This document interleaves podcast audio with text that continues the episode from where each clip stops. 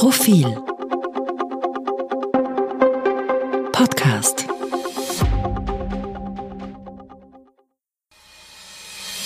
Bevor es losgeht, hören Sie noch einen entgeltlichen Hinweis.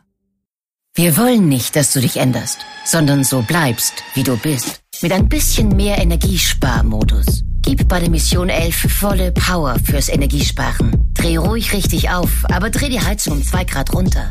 Sei ein Warmduscher, aber mach's kurz. Beende die Eiszeit und lass dein Gefrierfach nur so dahin schmelzen. Gemeinsam sparen wir 11% Energie mit der Mission 11. Wie das geht, erfährst du unter Mission 11 AT.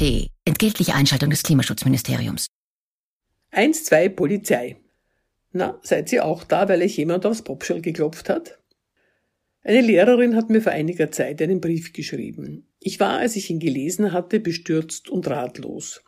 So bestürzt und ratlos wie zuvor die Lehrerin. Meine Schülerin, schrieb sie, hat sich mir anvertraut. Ich ermutigte sie dazu, eine versuchte Vergewaltigung polizeilich zu melden. Ich war sicher, bei der Polizei würde man sich gut um ihr Anliegen kümmern. Und meine Schülerin hat dem falschen Mann vertraut. Hat sie auch der falschen Lehrerin vertraut? Vielleicht, denn diese hat ein Mädchen, das sie seit Jahren kennt und schätzt, einer Demütigung durch die Polizei ausgesetzt. Das war passiert. Die Schülerin war von einem Mann, den sie kannte und für vertrauenswürdig hielt, sexuell attackiert worden und nur knapp einer Vergewaltigung entkommen. Sie hatte wie so viele Gewaltopfer hin und her überlegt, was sie falsch gemacht haben konnte, ehe sie ihre Lehrerin um Rat fragte. Sollte sie sich an die Polizei wenden, würde die Polizei der Sache nachgehen, obwohl es dem Mann letztlich nicht gelungen war, sie zu vergewaltigen? Und was, wenn sie dadurch den Zorn ihres Peinigers erregte? Die Lehrerin bemühte sich, ihre Bedenken zu zerstreuen. Ich habe, schreibt sie, auf unsere Exekutive gebaut und darauf, dass bei uns Opfer von sexueller Gewalt vom System aufgefangen und anständig betreut werden. Die Schülerin fasst sich ein Herz und sucht mit einer Freundin eine Polizeidienststelle der Kleinstadt auf, in der sie wohnt und zur Schule geht. Ein älterer Polizist nimmt die beiden in Empfang. Er fragt, na, seid ihr auch da, weil euch jemand aus Bobschall geklopft hat? Vorher waren auch schon welche deswegen hier. Die Schülerin, einigermaßen befremdet, ersucht, mit einer Polizistin sprechen zu dürfen. Das Gespräch mit der Beamtin entwickelt sich dann zur klassischen Täter-Opfer-Umkehr.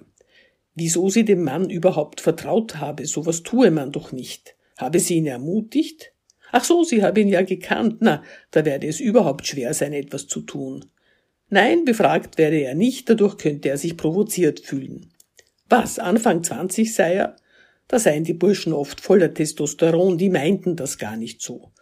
Und am Ende, wahrscheinlich hat er sie gern und wollte ihnen das körperlich zeigen. Da bleibt einer schon die Luft weg. Ein Vergewaltigungsversuch als Ausdruck von Zuneigung. Eh nicht so gemeint wegen dem Testosteron. Unfassbar. Was macht man mit so einer Geschichte? Die beschuldigten Beamten und Beamtinnen werden keine Verfehlung zugeben und das Opfer ist viel zu verschreckt und entmutigt, um sich einer Konfrontation mit ihnen zu stellen. Aber ist die Geschichte deswegen unglaubwürdig?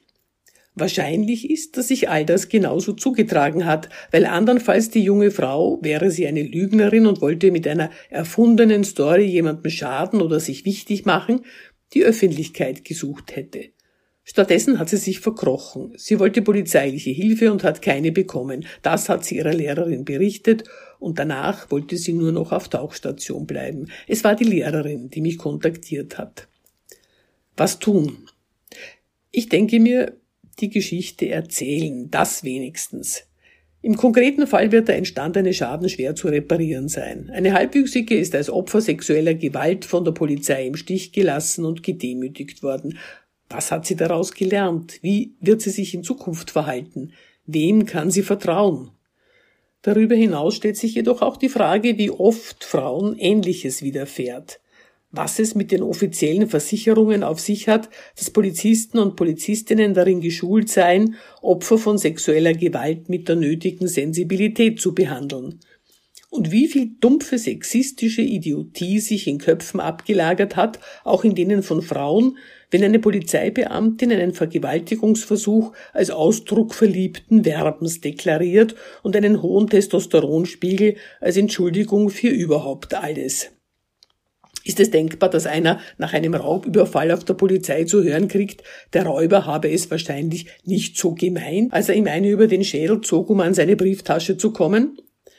Nein, denn wenn es um Geld und Gut geht, kennen das Gesetz und die Exekutive keinen Spaß.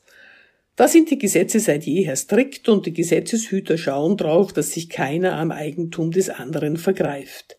Wenn es um den Körper von Frauen geht, herrscht oft Unklarheit, wessen Eigentum er eigentlich ist. Öffentliches, das eines bestimmten Mannes oder gar ihres? Wenn sich da ein Mann vergreift, kann die Frau ja bitte auch geschmeichelt sein. Oder sie muss sich nicht so anstellen. Oder sie soll sich schämen, weil sie es nicht verhindert hat. Oder zugeben, dass sie es so wollte. Ein bisschen aufs Popschel klopfen ist zwar gegen das Gesetz, aber wer will es hüten?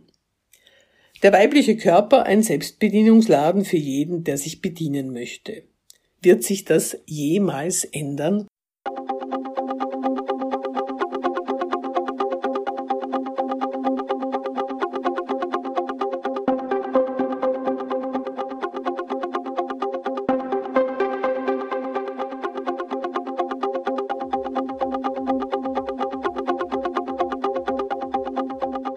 Mehr zum Thema auf Profil.at.